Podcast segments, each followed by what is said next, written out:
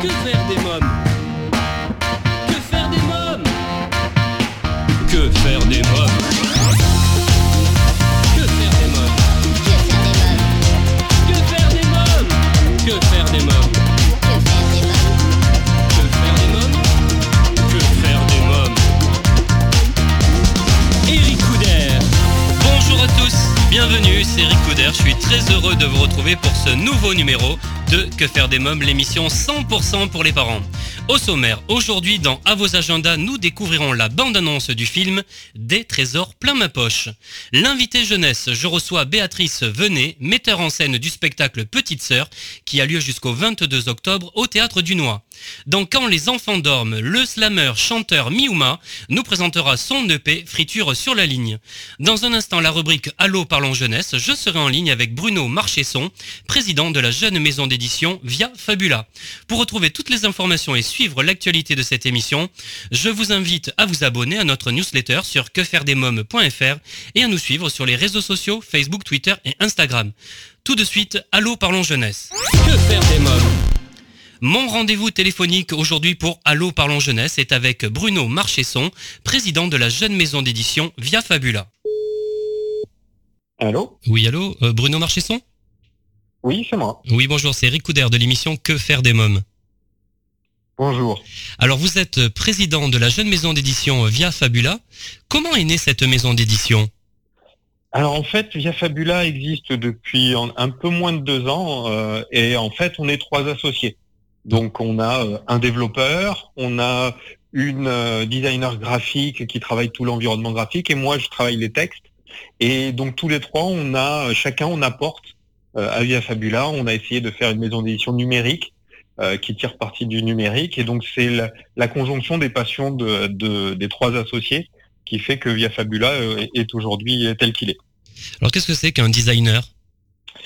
Alors, euh, ben, Aurélie, justement, elle, elle va travailler tout ce qui est euh, environnement graphique. Donc, elle va travailler, euh, comme on est sur du numérique, on est sur de la couleur, sur du son, etc. Donc, elle va travailler tout l'environnement graphique du livre, bien plus loin que la couverture. Elle va travailler euh, donc la couverture, le fond de page, les typographies qu'on va utiliser, euh, les dessins quand on fait des livres jeunesse.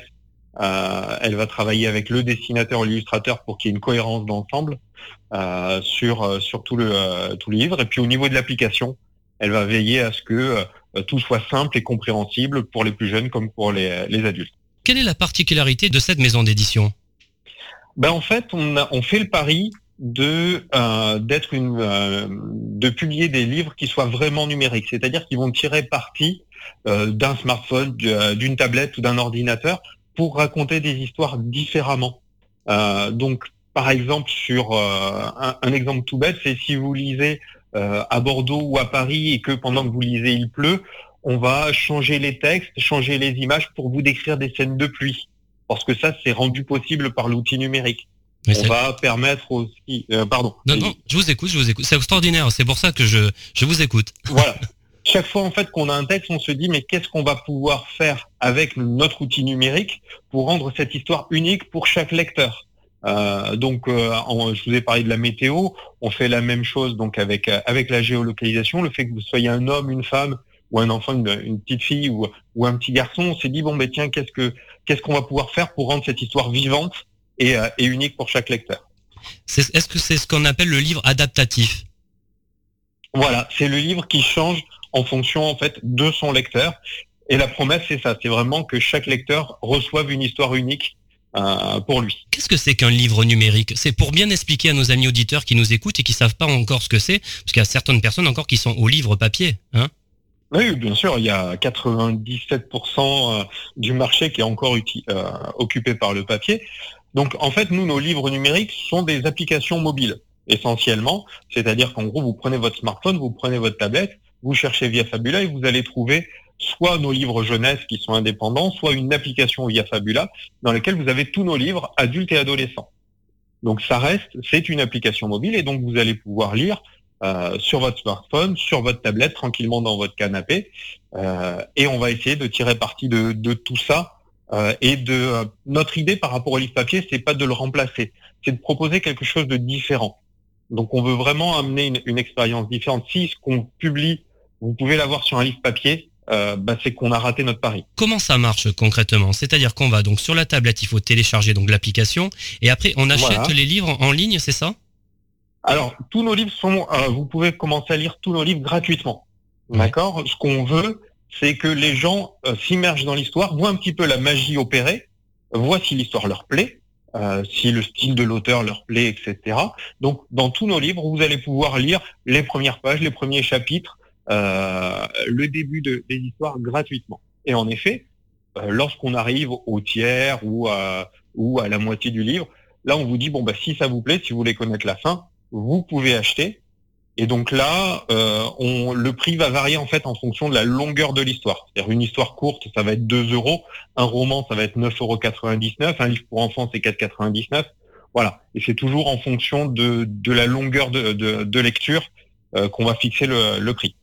Quels sont les livres et les auteurs que vous éditez?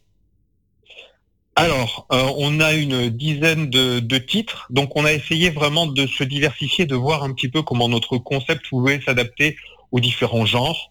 Euh, donc, on a fait un livre jeunesse, on a fait de la fantasy euh, pour les, euh, les adolescents, on a du SF, on a de la romance, on a un thriller. Donc, on essaie chaque fois de voir un petit peu euh, derrière ce qu'on peut, ce que le numérique peut apporter à ces différents genres. On a un peu des explorateurs et des, et on s'amuse beaucoup avec les concepts pour voir un peu ce que ça peut donner euh, sur différents genres. Dans la maison d'édition, Mm. euh, il y a Via Fabula Kids. Alors parlons-en un petit peu. Donc ouais, on a fait une collection un petit peu à part, donc via Fabula Kids pour les enfants, donc euh, plutôt jeunes. Donc là, on a sorti donc notre premier titre l'année dernière qui s'appelle Imagica, euh, donc qui est une histoire illustrée pour euh, pour 4-8 ans. Euh, L'avantage c'est qu'en fait, elle a été lue par des acteurs et donc du coup, même les enfants sont pas obligés de savoir lire, ils peuvent suivre l'histoire euh, pour les plus petits. Donc elle est sonorisée, mais par contre le texte, ça reste un livre. C'est pas un dessin animé où vous allez voir plein de choses bouger. Il y a des animations, mais ça reste très très léger. Et ça raconte l'histoire de Louise ou de Jonas sur une île, euh, une île magique peuplée de créatures magiques. Il va leur arriver plein d'aventures, et ces aventures vont être influencées par le, jour ou la nuit, par la pluie, par par tout ça. Exemple tout bête, c'est vous lisez le soir et, euh, et il pleut, ben, euh, Louise ou Jonas rentrent de l'école et ils se dépêchent parce qu'il pleut et du coup le lac déborde et euh, il va rentrer dans une des, des aventures possibles du livre. Techniquement, comment c'est possible ça? Moi, ça m'intrigue hein, vraiment. Ben, on est une maison d'édition particulière parce qu'on on a à la fois euh, une éditrice et un développeur. Ouais. C'est-à-dire on a l'éditrice qui est là pour la qualité du texte, pour garantir que bah, ce qu'on fait c'est une bonne histoire, et on a un développeur qui lui, c'est lui qui fait la magie. C'est notre, euh, si c'était, si on faisait un tour de magie, c'est notre ingénieur qui va créer le tour de magie. Et euh, c'est notre développeur qui fait ça, qui va aller avec la géolocalisation de la tablette euh, ou du smartphone récupérer la position, puis qui va appeler des serveurs de Météo France pour récupérer la météo, et ensuite qui va dire à l'application, bah tiens il pleut, donc affiche des gouttes de pluie sur sur l'écran. C'est fabuleux. Euh, comment est née votre collaboration avec Vincent Leclerc puisque c'est lui qui écrit Imagica hein? Voilà, c'est lui qui l'illustre surtout, Oui. euh, et puis on définit l'histoire avec lui, il l'écrit, et puis après notre euh, notre éditrice l'aide aussi sur euh, la mise en forme du texte parce qu'il est quand même plutôt illustrateur à la base. Donc Vincent, c'est lui qui est venu nous trouver. En fait, on a on a commencé quand on a sorti notre premier euh, quand on a commencé à parler de notre concept un petit peu à la création de la société, euh, Vincent, qui est un, qui était étudiant à, Toulouse, est venu me voir en disant, bah, je voudrais faire un livre interactif. Je lui ai dit non, nous on fait pas de l'interactif, mais tu vas voir, ce sera, amusant quand même.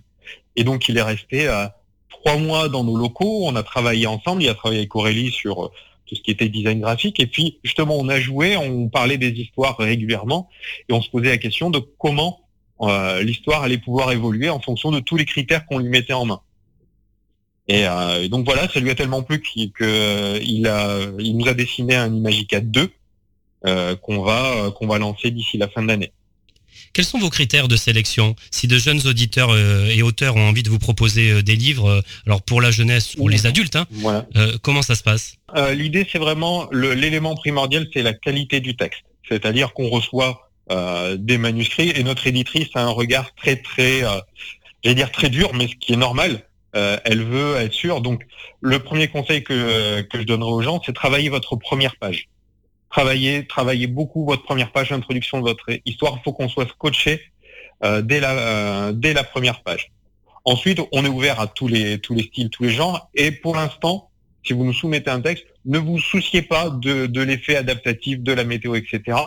D'abord, il nous faut une bonne histoire et ensuite, on travaille cette histoire-là avec l'écrivain euh, ou avec l'auteur pour, euh, pour justement commencer à imaginer qu'est-ce qui se passe euh, dans, les différentes, dans les différents contextes du lecteur. Qu'est-ce que c'est que le livre à effet? Est-ce que c'est la même chose que le livre adaptatif ou pas? Alors, c'est une évolution du livre adaptatif, c'est-à-dire que euh, c'est un livre dont euh, sur lequel on va on va mesurer la vitesse de lecture en fait du lecteur, et en fait on va savoir exactement sur quelle zone de texte se trouve le lecteur, et donc on va en profiter pour euh, synchroniser des effets. Imaginez que vous lisez une scène d'orage qui est au milieu de la page, et quand vous arrivez au moment où l'auteur dit que euh, le tonnerre résonne, vous allez entendre le tonnerre exactement à ce moment-là. Et voilà, c'est une évolution du livre adaptatif. On s'est dit qu'est-ce qu'on peut faire de plus? Et notamment, on l'a fait parce qu'on est parti sur parfois des textes euh, existants. Donc on a euh, une nouvelle de Lovecraft qui est en, en préparation. Et là, Lovecraft, en effet, n'écrit plus depuis 80 ans. Et donc on s'est dit, tiens, qu'est-ce qu'on peut faire de numérique, d'intéressant et d'innovant par rapport à une histoire qui est déjà préexistante? Et ça a donné livre à effet. Pourquoi Via Fabula? Pourquoi ce nom? Ah ben, en fait, euh, alors que les latinistes nous excusent, hein, on a juste pris les mots latins que l'on a collés. Donc via c'est le chemin et fabula c'est l'histoire. Et en fait, comme nous on raconte des histoires avec plusieurs chemins, euh, on avait trouvé ça intéressant. Mais là aussi, c'est une décision collégiale. Moi, j'étais parti sur un titre en anglais. Le graphiste dit mais non, on va pas faire de l'anglais. Donc, on... c'est euh, le nom d'une société, c'est quelque chose qui peut vous prendre un mois à trouver, mais voilà, quand on l'a trouvé, depuis, on, on y tient beaucoup. Alors on va parler un peu de vous, euh, Bruno Marchesson. Quel parcours professionnel avez-vous suivi? Alors professionnellement, moi je suis, euh, j'allais dire, euh, à la base je suis développeur, euh, comme Rémi aujourd'hui euh, l'est. Donc j'ai été consultant nouvelles technologies, etc., directeur technique. Donc j'ai managé plusieurs équipes dans des, euh, chez des éditeurs de, de logiciels. Donc au début, moi j'ai un profil plutôt technique. Par contre, via Fabula, c'est la conjonction en fait de cet aspect professionnel et de ma passion pour l'écriture, euh, la lecture, le jeu euh, derrière. Donc j'avoue être un peu geek aussi. Et Via Fabula me permet d'avoir ces deux éléments et de les, et de les marier. C'est-à-dire qu'en gros, quand on a travaillé par exemple sur Chronique d'abîme euh, avec Marc Jallier, c'était euh, assez intéressant parce qu'en même temps, moi, pour le boulot, je travaillais sur les web services de météo, sur les, les serveurs qui donnaient la météo en temps réel. Et c'est comme ça que, euh, comme j'y travaillais, je lui ai suggéré de dire tiens, si on faisait, euh, on peut injecter les conditions euh, météo dans le récit. Et c'est comme ça qu'on l'a monté euh, petit à petit. Lorsque vous étiez petit garçon, est-ce qu'il y avait un, il y a un livre qui vous a marqué? Est-ce que vous aimiez lire? Ah oui, ah oui, tout le temps. Euh, tout le temps depuis l'adolescence euh, et toute ma période scolaire, je dévorais des livres et je passais un temps, un temps très très important à lire. Maintenant, j'ai un peu moins le temps, mais c'est toujours euh, il y a une citation de Stephen King qui dit euh, un, un, jour sans lecture, c'est euh, c'est comme un, un, jour sans rayon de soleil. Voilà, donc je lis tous les jours et, et c'est quelque chose. Donc après, il y a eu beaucoup beaucoup de livres qui m'ont marqué adolescent. Donc j'ai eu toute ma période de Agatha Christie, Stephen King. Stephen King est resté un, un, un auteur majeur pour moi euh, pendant de, de, très très longues années. On se retrouve dans quelques minutes pour la suite de Que faire des mômes en compagnie de Bruno Marchesson, président de la maison d'édition Via Fabula. Mais pour l'instant, c'est la pause. Que faire des mômes? Si vous venez de nous rejoindre, vous écoutez Que faire des mômes, l'émission 100% pour les parents, c'est Eric Couder, et je vous propose d'écouter la suite de la rubrique Allô parlons jeunesse. Je suis en compagnie de Bruno Marchesson, président de la maison d'édition Via Fabula. Est-ce que vous pensez euh, étendre la maison d'édition à l'étranger? Alors, on a commencé justement sur Imagica parce que comme il y avait peu de textes, on l'a déjà traduit en anglais. Donc, on commence à avoir euh, euh, des ventes aux États-Unis, au Canada. Ça, c'est aussi l'avantage ou la magie du numérique.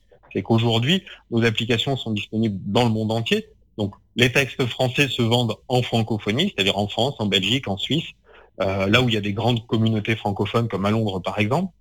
Euh, et on a commencé à faire traduire euh, certains de, de nos textes après, ça demande surtout de la communication et du marketing sur place. Euh, donc pour l'instant, on est en train de, de regarder gentiment et, tout doucement comment ça passe.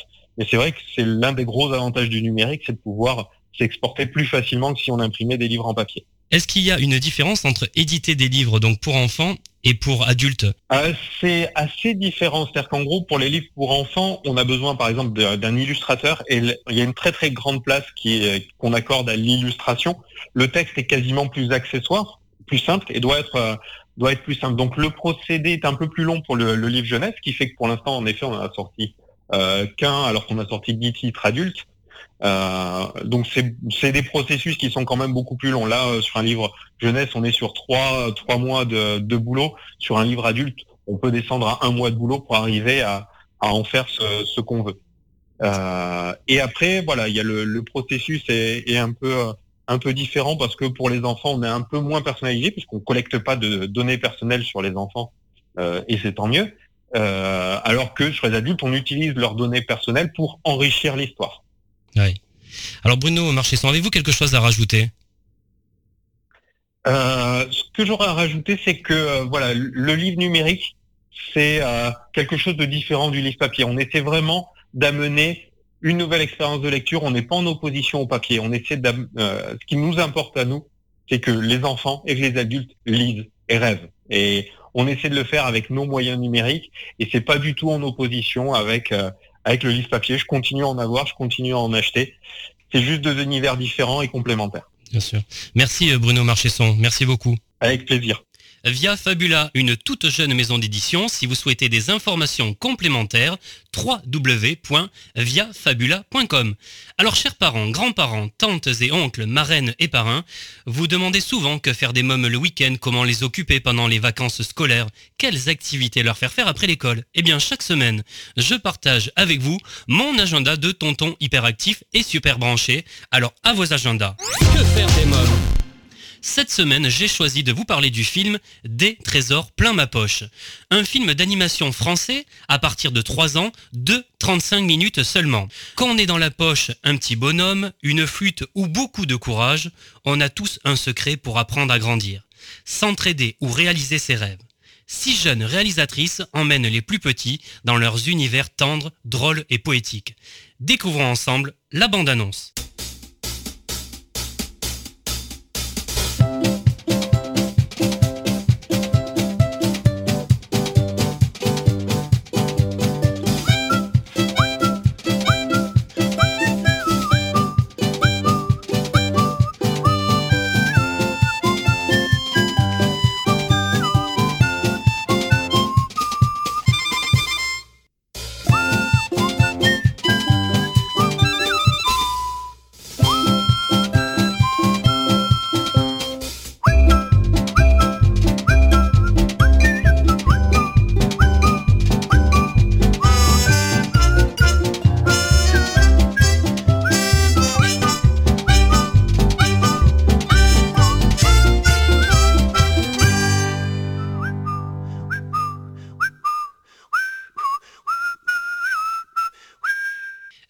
Des trésors plein ma poche, un film à voir en famille au cinéma.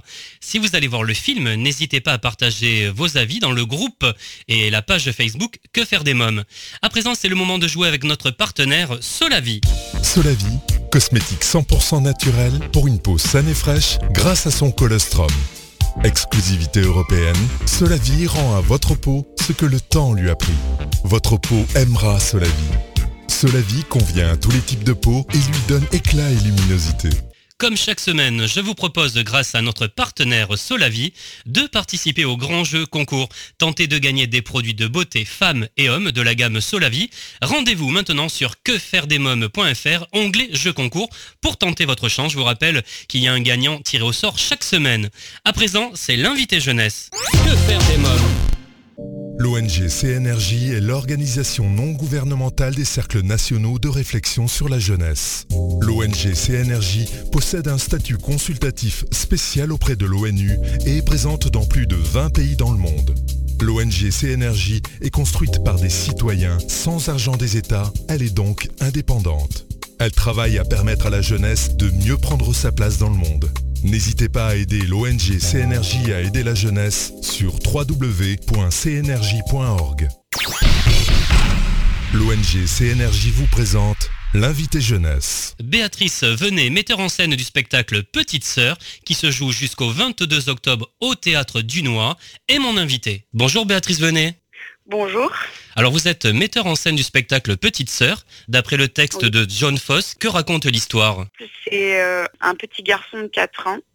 Et en fait, on est un peu dans, dans la tête de ce petit garçon qui a un rapport au monde très sensible et qui euh, cherche un peu sa place dans le monde. Il est très attiré par euh, la nature, par la liberté aussi.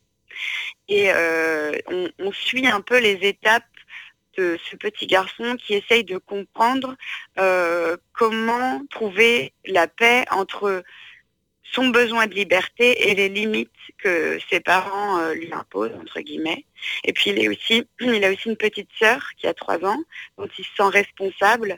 En fait, ils vont quand même euh, désobéir aux parents, hein, c'est ça, et partir seuls euh, dans, dans la nature, à l'aventure. Oui, en fait, il a une obsession pendant toute la pièce, c'est d'aller au bord de la mer. Comment avez-vous imaginé la mise en scène? Euh, je l'ai imaginé euh, avec euh, la scénographe Cassandre Boy. On avait envie de justement dans, dans l'espace de, de, recréer cette euh, nature qui est très présente dans la pièce, mais de manière poétique. Du coup, on a réfléchi à plein de choses et on a trouvé... euh, Là, c'est un dispositif très particulier où les spectateurs sont plongés vraiment sous un ciel mouvant, un ciel organique composé de, de feuilles blanches et hum, qui bougent. Donc c'est une espèce de marionnette géante et avec euh, les lumières, ça crée plein d'effets et du coup on peut projeter aussi plein de choses. euh, ça, ça ouvre vraiment l'imaginaire. C'est-à-dire qu'on peut s'imaginer parfois que, ce sont les fjords parce que comme ça se passe en Norvège, euh, le petit garçon habite près d'un fjord. On peut s'imaginer donc que ce sont des glaciers, Les chorégraphies sont de Julien Gallet-Ferré. Comment avez-vous travaillé ensemble et qu'apporte-t-il d'original à ce spectacle? Bon bah déjà c'est Julien Gallet-Ferré, c'est un danseur que j'admire énormément. Je l'ai vu euh, danser dans des spectacles de Boris Charmat, euh, de Vincent Thomasset. C'est vraiment des personnes euh, qui ont un univers artistique qui me touche énormément. Donc ça me paraissait évident de lui demander de collaborer. Et en fait, ensemble, on s'est d'abord mis d'accord sur un peu ce qu'on cherchait. Ce que je trouve beau aussi dans le texte de Yann Foss, part du quotidien et par l'imaginaire, il le transforme et, et, et il parle beaucoup de l'émerveillement devant des choses très très simples. Du coup, moi, ce que je demandais à, Julien, c'est d'essayer par des, pr- des improvisations de retrouver cet état qu'on a quand on est enfant, quand parfois on, on s'ennuie, et que tout à coup, il y a tout un imaginaire qui se met en place, et que le quotidien euh, devient magique. Et, euh, et d'ailleurs, pour moi, c'est une source de, joie aussi, et c'est ce que j'essaye de garder moi aussi en tant qu'adulte, euh, de, le quotidien, de le réenchanter euh, sans cesse. Et par des choses très simples, donc lui, il s'est beaucoup aussi servi de la lumière et, de la nuit. La comédienne a travaillé avec une lampe frontale pour jouer aussi avec les ombres et pour rappeler à la fois cet univers un peu des enfants dans la nuit qui peut faire un peu peur et en même temps qui peut éveiller l'imaginaire par euh, un travail d'ombre. La comédienne, c'est Jeanne Lepers qui porte le spectacle puisqu'elle est seule en scène. En fait, à la base, on est amis, on s'est rencontrés, on a commencé le, le théâtre ensemble il y a dix ans. On a été formés ensemble dans un conservatoire d'arrondissement et ensuite, euh, chacune a fait un peu sa route. Elle, elle a été prise au conservatoire de Paris, conservatoire d'art dramatique de Paris. Moi, j'ai été prise dans une école supérieure à Saint-Étienne, mais nos parcours, euh, on s'est toujours suivis euh, de très près et elle s'est aussi beaucoup formée au clown comme moi, donc on est très sensible à cet univers-là du clown. Euh, ensuite, on est partis en vacances ensemble et on s'est rendu compte que on avait envie de monter un projet dans des lieux un peu atypiques. Donc au départ, c'était vraiment un projet qu'on portait à deux et qu'on avait envie d'aller jouer dans des églises, euh, dans des centres sociaux, dans des écoles, pour aller aussi à la rencontre des gens. Et ensuite, eh ben, on a fait le travail de scénographie pour adapter euh, ce travail-là au théâtre.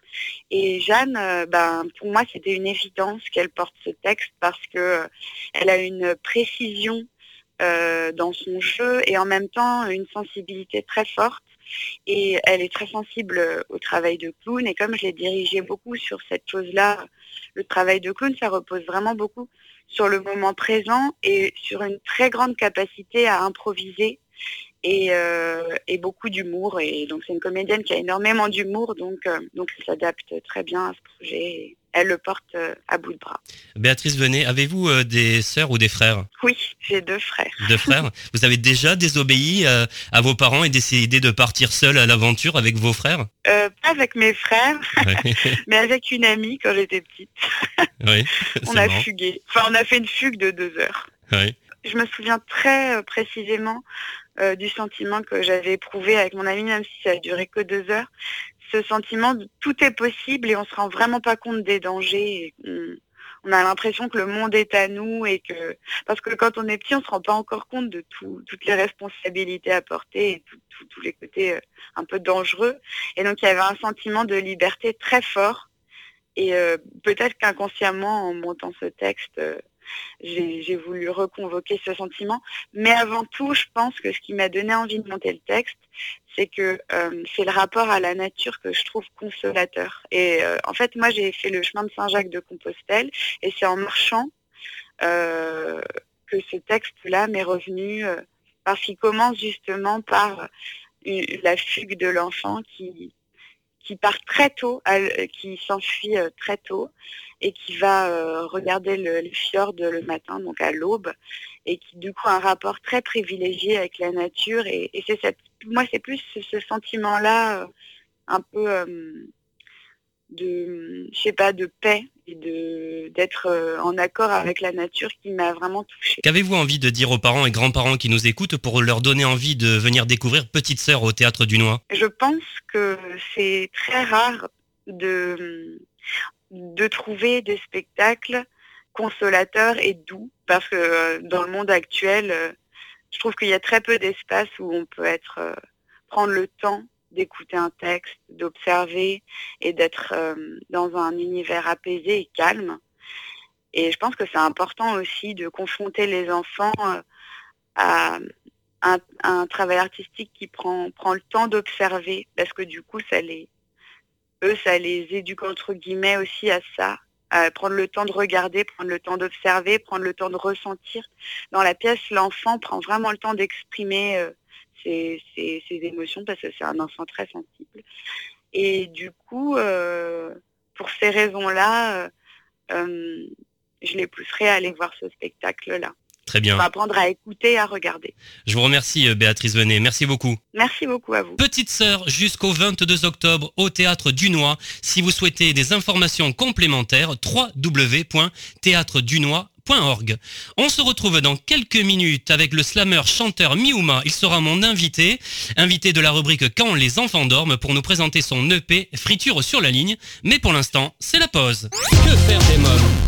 Si vous venez de nous rejoindre, vous écoutez Que faire des mômes, l'émission 100% pour les parents. C'est Eric Couder et à présent c'est la rubrique Quand les enfants dorment. Que faire des mômes? Le slammer chanteur Miuma est mon invité. Bonjour Miuma. Bonjour. Vous êtes slammer, chanteur et vous présentez euh, votre EP Friture sur la ligne. Parlez-nous euh, de cette EP. Alors, euh, bah, c'est un EP euh, que j'ai fait, euh, que j'ai enregistré l'année dernière avec mon ami Guyver Heitman qui est producteur, producteur en termes de, on va dire beatmaker. C'est un, peu américain comme terme, mais c'est comme ça que ça se passe. Donc euh, voilà, donc euh, c'est pas de la musique euh, or- organique avec batterie, etc. Donc c'est un, test, un- une expérience que j'ai fait avec avec mon pote, qui est plus proche du rap et de l'électro que de de la musique organique que j'ai l'habitude d'écouter ou de faire. Alors vous êtes slammer, chanteur. Qu'est-ce que c'est un slammer?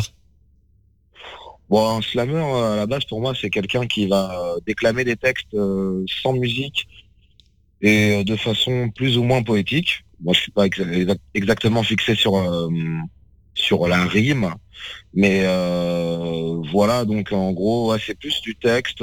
J'aime bien me décrire comme une sorte de narrateur parce que j'aime bien raconter des histoires et puis c'est vrai que bon ben en termes de débit on est plus proche du rap que de la chanson, mais c'est vrai que euh, après il y a, y a quand même une part de slam dans le sens où euh, où euh, oui en effet ça comment dire ça chante plus lentement. Donc euh, on va dire que c'est du rap ralenti ou du slam accéléré enfin ouais de la chanson accélérée. Je sais pas trop comment dire en fait mais oui on va dire slam, même si je ne m'approprie pas trop trop ce statut parce que pour moi le slam ça reste quand même une musique qui est a cappella, Oui. paradoxalement. Quelles sont vos influences musicales Aujourd'hui, hein, je parle? Euh, elles sont euh, elles sont plus proches euh, du rock en général en fait, hein, parce que même depuis toujours, euh, même si je, je m'en écarte euh, avec plaisir, elles sont plus proches du rock, même s'il y a le, le rap qui est pour moi une musique de référence parce que j'en ai écouté euh, jeune, j'ai grandi avec ça, et malgré tout, je reste quand même plus proche de, on va dire, de Led Zeppelin, The Who et Portishead, même si c'est pas du rock, mais on va on va dire que ça, ça reste quand même un petit peu euh, mon euh, mon influence musicale. Ouais. Alors vous côtoyez justement autant le rock que le rap. Est-ce qu'on peut trouver des points communs entre ces deux styles musicaux?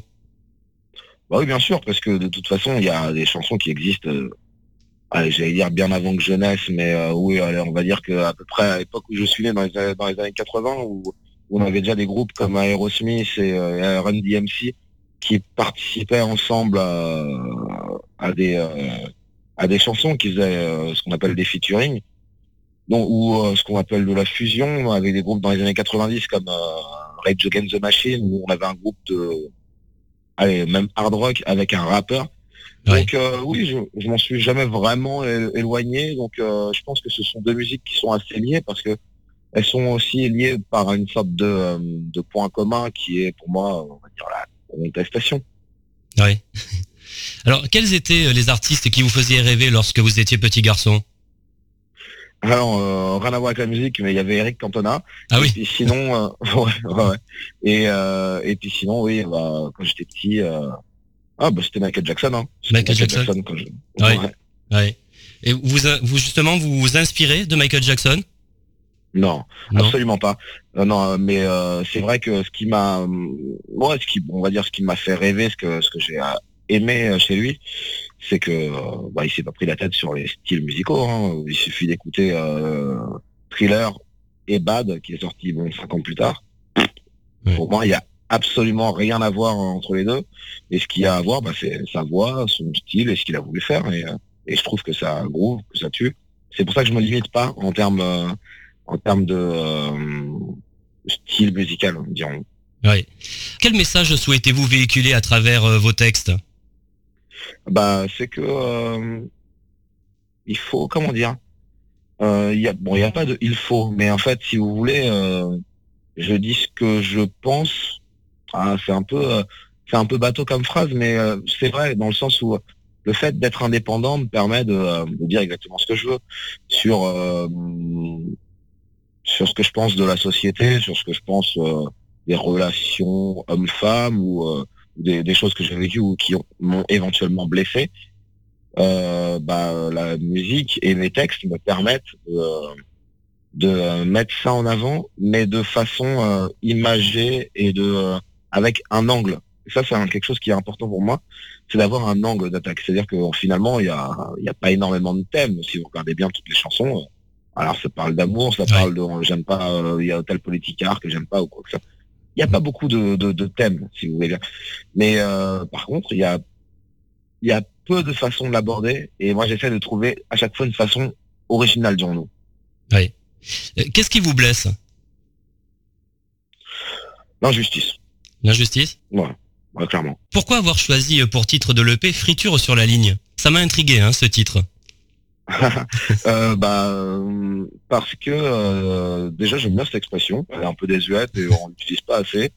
Euh, bon, peut-être parce qu'il n'y a plus de téléphone avec euh, des câbles, mais euh, en fait, si vous voulez, c'est parce que euh, à un moment, donc justement quand je parlais de, de Guyver en termes de musique, on s'est amusé à faire un peu tout et n'importe quoi musicalement. Et, je me suis dit, bah, à un moment, je me suis vraiment posé, je me suis dit, ah, putain, merde, c'est pas cohérent. Et là, je me viens des guillemets en- autour de cohérent. Je me suis dit, ouais, mais la musique, il y a ça, ça part là, ça part là.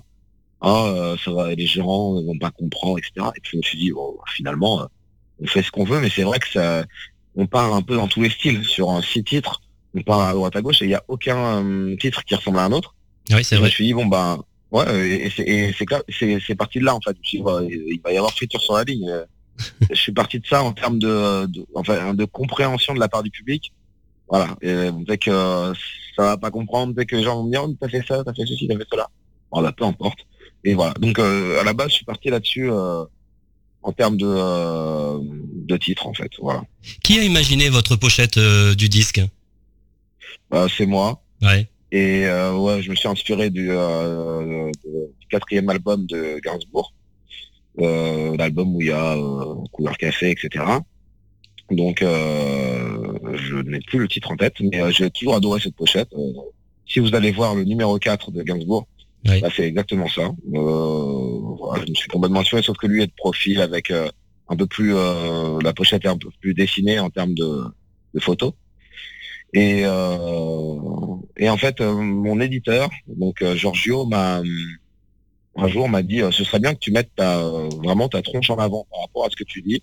Et Ouais. vu que euh, en fait, je suis parti sur des, euh, des clips qui ou euh, dans lesquels je me déguise plus ou moins, donc euh, je suis plus ou moins grimé ou euh, ou maquillé avec une moustache, avec une calvitie, etc. J'aime euh, j'aime jouer avec ça. Et, euh, et j'aimais l'idée d'avoir sur la pochette ma, ma, ma tête normale en fait. C'est exactement moi euh, qui suis en train de me marrer. Et c'est aussi pour euh, tout de suite un petit peu entre guillemets désamorcer euh, les éventuelles bon, polémiques. euh, on pas jusque là, mais quand même un petit peu. Parce Ouais. qu'avec un morceau comme la avec un morceau comme la plage, Oui, j'allais en parler justement. Ouais, voilà, voilà. Je sais que c'est un morceau qui, euh, qui a choqué, qui peut euh, interroger. Voilà. Et le fait de mettre euh, ma tronche euh, sur la pochette comme ça, en train de se marrer, pour moi, ça, euh, tout de suite, ça, voilà, ça désamorce un petit peu le truc. Ce jour-là, il y avait des vagues. Ce jour-là, il pleuvait sur la plage. Je me rappelle plus vraiment comment l'histoire commence, mais ça sentait le laurier et les vacances, et puis ça sentait l'asphalte et la romance. Je sais plus s'il y avait du sable. C'est regrettable, mais je veux pas causer de ça, monsieur. Y a des on-dit, il y a des pourquoi, moi j'en sais rien, monsieur.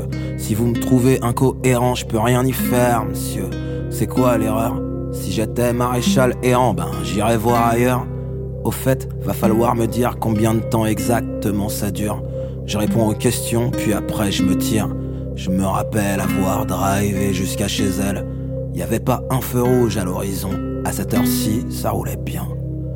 Elle a mis quasiment 10 minutes à descendre, mais je me suis dit que ça valait le coup. C'est le genre de fille qu'on aime attendre. Je lui avais acheté un bouquet de printemps, un de ceux qui sentaient bon, il y avait même des fleurs dedans. Elle m'a dit merci, elle m'a dit qu'il fallait pas, mais moi je l'aimais, et si ça tenait qu'à moi, j'aurais pulvérisé tout l'univers pour 40 secondes avec elle, fallait la voir, monsieur. Elle était si belle. Je lui aurais dit les mots que l'on ne dit qu'à ceux qui renversent les étoiles avec leurs yeux, mais des étoiles, j'en ai pas vu des masses ce soir-là. En arrivant sur la corniche, nous fûmes accueillis par un ciel de cendres. J'aurais peut-être dû y voir un signe, mais vous savez ce qu'on dit, on pourra reconstruire Paris avec des si. Et c'est ainsi que nous nous sommes assis, la gorge sèche et la parole aussi. Ce jour-là, il y avait des vagues, et je me suis dit qu'il allait pleuvoir sur la plage. Je rassemblais mes forces pour lui dire qu'elle est belle, et dans la foulée, je lui dirai que je l'aime. Et puis dans la foulée, elle me dira qu'elle m'aime. Et puis tous les deux, on regardera la mer. Mais de sa réponse, je garde un souvenir amer. Putain, c'est ça qui m'a mis en colère. Tu devrais pas me parler comme ça, que je lui ai dit. Tu me fais peur, on se connaît même pas, tu vas trop vite. Je lui ai répondu que c'était qu'une question de feeling, qu'elle s'inquiète pas, que je fais jamais de mal aux filles. Dans son regard, il y avait de la peur, je l'ai vu. C'est pas trop ce qu'on attend d'un premier rendez-vous, j'avoue. Pour couronner le tout, il s'est mis à pleuvoir. Elle a voulu partir, mais moi j'ai rien voulu savoir. Attends, tu vas m'aimer, tu vas m'aimer, promets-le-moi. J'ai envie de voyager, allez, promène-moi. La seule chose qu'elle me dit c'est Aïe, tu me fais mal. Mauvaise réponse, j'attendais juste un mot d'amour. Ou un sourire, ou un baiser, un trait d'humour. Je ne reçus que des coups et des cris en retour. La plage, c'est quand même un titre fort. hein. Vous passez de la tristesse à la révolte. Je l'ai lu dans votre dossier de presse, mais c'est vrai, on le ressent. Euh, Il y a de l'amour, il y a le fou rire, enfin voilà. Ah, c'est un titre que j'ai écrit. euh, en fait, euh, c'est vraiment une chanson d'amour, mais euh, voilà, plus comme euh, comme beaucoup de relations, ça peut un petit peu déraper. Et en fait, euh, si vous voulez, j'ai essayé de forcer le trait. Après, je, je suis assez fan de cinéma, on pourra faire une autre interview pour parler de ça. Ah oui. Mais euh, mais en fait, ce qui me ce qui me plaît dans le cinéma et ce qui ne me dérange pas non plus, c'est qu'on là, si demain je sors un film d'horreur, massacre à la tronçonneuse mélangé avec Shining, ça va choquer personne. Ouais. Alors qu'une chanson, tout de suite, les gens pensent que on est plus impliqué émotionnellement, alors qu'un réalisateur, un scénariste, euh, ne va pas se poser ces questions-là. Et c'est vrai que je suis attiré par, euh, à la base, même avant d'être un chanteur, je suis un auteur. Et euh, moi, ça me dérange pas du tout de, bah, d'aller d'aller loin, en fait, d'aller plus loin, euh, d'essayer de, de caricaturer, de forcer le trait. Et, euh, et c'est une chanson que j'ai écrite en plusieurs temps. Ça, bon, ça m'arrive toujours pas mal de chansons, mais celle-là, en, ouais, en effet, bah, ça m'a pris le temps un petit peu. euh, je l'ai construite en fait. J'ai construit la musique d'abord. Je l'ai faite à, à l'arrache, à la plage pour le coup, c'est Ouais. la, la réalité. Et, euh, et après, j'ai écrit, j'ai construit dessus et je me suis dit, bah, n'hésite pas, vas-y, va loin. Et puis après, je me suis dit, bon, je suis avec la meuf, bah, tu l'as. Et puis on verra comment ça va se passer. Parce que c'est assez rare finalement dans les chansons, même si c'est déjà existé, ça déjà existé, mais Ouais. je me suis dit ouais voilà faut, euh, bah, allons euh, allons le plus loin possible dans le dans le la critique parce que finalement ce morceau là c'est vraiment une critique des euh, de, des rapports de euh, possessivité c'est quelque chose qui m'a toujours un peu gêné dans le sens où euh, bien entendu quand on est en couple il y a toujours ce, cet aspect tu m'appartiens entre guillemets en effet enfin voilà une sorte de contrat qui est tacite mais il y a un moment où on ne sait pas où est la limite. Et ce morceau-là, pour moi, en fait, il, exprime un peu ce- cette chose-là. Voilà, t'es à moi, t'es à moi. Ah, mais calme-toi, on se connaît pas. Ouais, mais voilà. C'est un petit peu ça que j'ai voulu dire parce que c'est vrai que ça arrive à pas mal de personnes. Et euh, là, bien sûr, c'est exagéré parce que le mec va jusqu'au meurtre. Mais euh, ça me plaisait de, de mettre en avant euh, cet aspect-là de une sorte de réalité, en fait. On se retrouve dans quelques minutes en compagnie de Miuma dans Que faire des mômes, mais pour l'instant, je vous propose de faire une courte pause. À tout de suite. Que faire des mômes? De retour pour la suite de Que faire des mômes, l'émission 100% pour les parents. Chers amis auditeurs, savez-vous que vous pouvez réécouter l'émission? Et oui, le podcast est mis en ligne tous les lundis dès 7h sur quefairedesmômes.fr. Miuma est l'invité aujourd'hui de la rubrique Quand les enfants dorment. Je vous propose d'écouter la suite de notre entretien. Vous avez réalisé euh, le clip de la plage avec Pierre Ispar. hein. Euh, Qui est Pierre Ispar? Euh, Pierre Ispar est un ami. C'est le petit frère d'ami à moi et c'est un jeune qui euh, 23 ans, 24 ans bientôt, ou 24 ans, 25 ans bientôt. C'est plus, euh, je crois que c'est plus ça. Et, euh, et euh, donc ouais, c'est un, c'est un pote qui est euh, passionné par euh, le cinéma, par tout ce qui est culture de, de l'image, parce que par l'humour aussi, hein, par l'humour, parce que voilà, c'est- il fait partie d'une famille avec qui je me suis toujours bien marré. Et, et en fait, on s'est, comment dire, on s'est associé. On s'est associé pour, euh, pour, euh, comment dire, développer euh, bah, l'image du Miuma en fait, parce que av- avant, j'ai fait des clips, mais c'était plus des, ce qu'on appelle des one shot avec quelqu'un que je mandatais en disant voilà, j'ai plus ou moins des idées et quelqu'un qui m'a des idées. Et euh, c'était pas le même échange qu'avec un pote où on est plus en, on va dire en, confi- en confiance et où, justement on peut rigoler et se dire ouais, allons le plus loin possible en fait. Et, euh, et donc quoi du coup on, c'est euh, bah, un ami qui continue d'ailleurs, hein. il enchaîne, il fait ses euh, il enchaîne ses courts métrages et euh, il est sur une série Oui. dont je ne vais pas vous euh, parler euh, en grandement parce que j'en sais pas grand chose. Mais ils sont sur- il est sur pas mal de tournages donc euh, donc ouais, voilà c'est un, un réalisateur à suivre. Oui. Alors, allez-vous défendre les chansons de cette EP sur scène? Pardon Vous défendez les chansons de, de, de, ce- de cet album, enfin de cette EP sur scène déjà Ou est-ce que vous allez le faire prochainement? Est-ce que vous allez monter sur Eh scène? ben, eh ben, euh, mes chansons ne sont pas attaquées, donc ça va, je vais pas les défendre. Mais euh, enfin, ouais, non, sans déconner. euh, pour l'instant, non. J'ai fait. euh, là, j'habite euh, maintenant dans le sud de la France, à Fréjus. Ah oui. pour être précis. Ouais, je connais bien. Voilà. Et euh, voilà. Donc euh, c'est là que je vis et euh, donc, dans une ville qui est à 10 minutes de chez moi. Cet été, j'ai fait la première partie de Catherine Ringer oui. et euh, avec des musiciens qui étaient sur mon premier album. Donc euh, il y a une sorte de cohérence. euh, donc euh, voilà, c'est euh, le concert que j'ai fait c'était cet été. Après, sinon, je fais pas mal de concerts guitare-voix dans le sud parce que on a une, une, une géographie, une morphologie de bar qui le permet, on va dire. Donc euh, il y a un enthousiasme ici qui, qui le permet. Mais après, il n'y a pas de, euh, de tournée, on va dire, euh, à proprement parler, euh, de tournée un peu, on va dire, comment dire, Programmé, hein, c'est ça Pour le moment. programmée. Voilà. Exactement. Voilà. Voilà. Mais vous avez envie quand même de monter sur scène? Oui, ah ouais, parce que je pense que c'est c'est sur scène que vraiment je, ré- je réussirais à, à exprimer, à m'exprimer et à et à faire comprendre euh, ce que je veux dire, parce qu'il y a il y a ce personnage de Miyama hein, qui est vraiment un personnage que je développe et que je on va dire que je façonne euh, et de plus en plus et qui me permet d'aller de plus en plus loin en fait. Si vous voulez, il faut prendre l'exemple des guignols de l'info ou même du Groland. Oui. En fait, euh, dans le sens où euh, Michael Cull ou euh, Jules-Édouard Moustique ou euh, sont des personnages que euh, bah, qui sont écrits par les euh, par les mêmes Benoît de Lépine, Michael Cull, c'est lui qui écrit le personnage qui euh, qui développe semaine par semaine et on a ce ce côté-là avec les guignols, euh, ces marionnettes, etc. qui permettent de bah ouais d'aller plus loin. hein. J'arrête pas de le dire, aller plus loin, mais c'est exactement ça en fait de, caricaturer, d'exprimer et euh, il y a ce côté bah écriture que euh, voilà hein, que que je euh, que je façonne et donc oui la scène me permettra de de développer ce personnage parce que il y a cette interaction avec le public où on peut déconner faire une vanne et enchaîner sur des morceaux et désamorcer aussi désamorcer tout de suite parce que c'est vrai j'avoue hein, que le fait d'éc- d'écouter une chanson en général comme ça brut de pomme euh, de décoffrage tout de suite on peut se dire ah mais c'est qui ce gars-là? Alors que sur scène on peut tout de suite discuter échanger avec le public faire rire ou euh, faire réagir. Effectivement. Ah, vous me parliez de votre premier album, c'était Musical, hein? Mhm. Voilà. Vrai. Euh, vous, dessus, il y avait Oxmox Puccino. Alors, j'espère que je prononce bien. Il y avait Fefe, ça, je sais que c'est ça. Kazé ou encore le célèbre ciné hip-hop. Euh, comment cette aventure était arrivée dans votre vie? Waouh. Euh, ben, elle est arrivée dans ma vie euh, parce que, en fait, si vous voulez, à la base, dans les années 90, je faisais partie d'un groupe de rap. On était quatre rappeurs et deux DJ.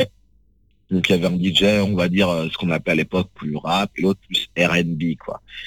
Et on a toujours été dans la recherche de la musique. euh, on- mes potes importaient euh, des, euh, des disques euh, à l'époque, des disques vinyles euh, bah, des États-Unis, du Japon.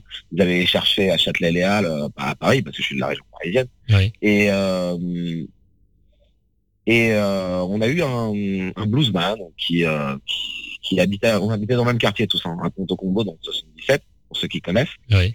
Et euh, on a eu un bluesman, un chanteur, guitariste, qui a habité à, à côté de chez nous, nous on était encore adolescents. Et il nous a invités à des concerts, euh, etc. Et là, il avait des musiciens. Euh, un guitariste, un pianiste, euh, pour nous c'était un peu nouveau, dirons Et euh, avec ces musiciens-là, et euh, mes deux DJ de l'époque, bah, ils ont créé un label. Et l'idée c'était de faire une sorte de pulp fiction musicale. Je m'explique. Euh, quand vous regardez Pulp Fiction, qui est sorti en 94, donc euh, Tarantino, qui écrit son film, euh, il prend des acteurs qui à l'époque étaient assez has-been, on va dire. Bruce Willis était complètement has-been, C'est vrai. John Travolta était totalement has-been, mais on peut pas faire pire. Oui. Mais il les a remis euh, au goût du jour. Alors nous, on n'a pas pris des rappeurs qui étaient has-been, parce que on peut, je peux pas dire que Fefe, Cazet, Oxmo Puccino étaient has-been, mais à l'époque, ils étaient dans une sorte de creux de la vague, en fait, parce que euh, était en 2006 quand on a lancé le projet. Et en fait, à la fin des années 90, c'est vrai que euh, on, on s'est retrouvé avec pas mal de rappeurs qui euh, qui avaient fait le tour, qui sortaient un peu en album ceci, en album cela. Et nous, l'idée, c'était de prendre nos musiciens. On avait un pool de musiciens et on a dit euh, aux rappeurs, on allait les voir, on les a appelés, on leur a dit, eh ben, venez en studio. Et puis euh, voilà, il y a des musiciens qui sont à votre disposition. Vous pouvez créer votre propre instru. Et euh, ça leur a plu en fait, ça leur a plu direct. Et on a fait des, des concerts par rapport à ça. On a fait, et c'est là euh, l'idée qu'on a eue d'appeler euh, Sydney à à choper euh, à Oui. l'ancienne. euh, Je me souviens. voilà, parce que Oui. ouais, voilà, on voulait aller au bout du, euh, du délire en fait. Il avait une émission, euh, il me semble, à la télé, hein, c'est ça? Ou je me trompe? Ouais, ouais, il Ouais, c'est ça, émission hein. choper. Je me souviens. Moi, j'ai pas vu parce que la durée de 84 à 86, moi je suis dans, en 82 si vous voulez, donc euh, Ouais. j'étais trop, trop, trop petit. Mais, euh, mais j'ai connu, euh, parce que voilà, on a, on a connu une référence. Je suis, je suis fan de football et je connais Platini, même si je l'ai pas vu jouer de mes propres yeux. En fait. Ouais. Donc c'est un peu pareil avec le hip-hop ou avec la musique. Je connais Marvin Gaye, euh, même si je j'ai jamais vu en concert, ou Bob Marley, je l'ai jamais vu en concert. Et c'est un petit peu la même chose avec euh, bah, avec le hip-hop, quoi. Donc on a essayé de se servir des références qu'on avait pour créer, monter notre euh, notre spectacle et notre euh, concept. Quelle est la chanson de votre EP qui vous ressemble le plus, si vous en aviez qu'une à choisir? Allez, euh... ah, difficile. Ah, ah, ah, très difficile. Parce que euh, la plage m'a ressemblé. Non, euh, j'ai j'ai euh, été comme ça, comme ce personnage, même s'il est caricaturé, j'ai été comme ça, un peu possessif, un peu colérique. Mais aujourd'hui, c'est oh, les bombes de l'Occident. Parce que je le pense toujours, en fait, c'est un message que j'ai toujours envie de diffuser, parce que je suis occidental, hein, je suis français, mes parents sont africains, mais euh, voilà, euh, il y a énormément de choses, on va dire, dans la politique étrangère euh, de la France, de l'Europe, voilà, qui me dérange. Et, c'est un euphémisme hein, qui me dérange, qui me révolte ou qui m'énerve ou qui m'agace ou peu importe. Et donc voilà, c'est quelque chose, c'est un peu un leitmotiv.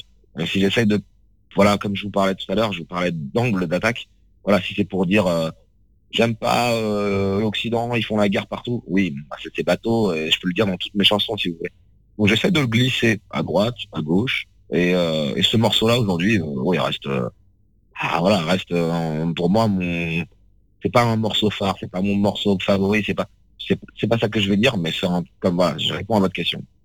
Qui- vous ressemble le plus. Voilà. Voilà, aujourd'hui. Et vous avez précisé aujourd'hui, donc euh, voilà. Ouais.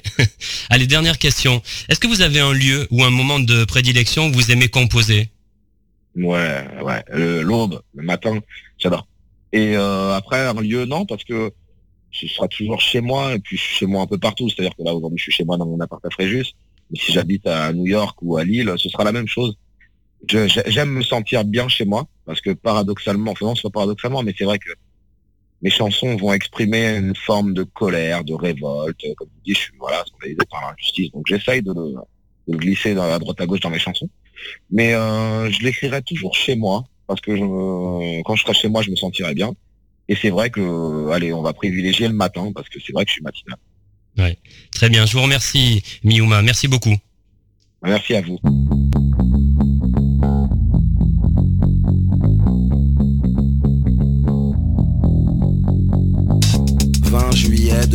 2014. 20 juillet 2014. J'ai mal au genou droit, je marche et je comprends. Le calme a pris le dessus, la vie a déserté la grande ville. Paris n'est plus qu'une coquille vide. Je n'aperçois même plus le faible à mes pieds, ni le fort intérieur cuir. Entre le SDF et le contrôleur du métro, ma bourse est délestée. À croire qu'ainsi vont, vont, vont les 20 juillet. Entre soif et la rica, entre soi et la roquette, je pense à fumer la moquette. Si seulement les SDF en avaient. Direction insistée, ouverture décentralisée. J'entame mon sandwich climatisé. Davantage de technologie dans un pouce carré de chicken cheese que dans l'habitacle de la Clio année 1994. Ingénierie alimentaire pour mon ego, pour mon égal, pour mon santo, pour mon ego, pour mon égal, pour mon santo. Écouteurs dans les oreilles, le son est en mono. Foutue technologie, je ne serai sourd que de l'oreille gauche. Les cours sont au top, l'Allemagne a gagné. Viva la Mannschaft et la BCE. Overdose de sel, overdose de l'Ouest. Dans 5 mois l'hiver vient, vient, on se prend un trimestre. Overdose de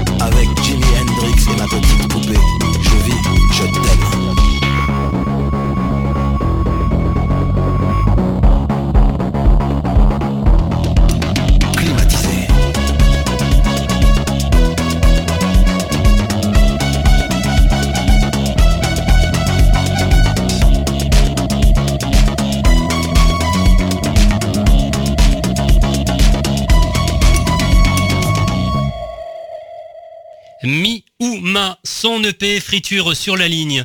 Si vous souhaitez des informations complémentaires sur Mi ou Ma, je vous invite à vous rendre sur sa page Facebook. Et bien voilà, nous sommes au terme de l'émission. Merci d'avoir été à l'écoute de ce nouveau numéro de Que faire des mômes. Un grand merci à mes invités, Béatrice Venet, euh, Mi ou Ma, Bruno Marchesson. Comme chaque semaine, j'embrasse très fort ma petite nièce Erika. Je vous invite à vous abonner à la newsletter de l'émission et je vous rappelle que vous pouvez retrouver toutes les informations de cette émission en vous connectant dès maintenant sur quefairedesmoms.fr. N'oubliez pas de nous suivre sur les réseaux sociaux Twitter, Facebook et Instagram. Que faire des mômes pour aujourd'hui, c'est terminé. Bye bye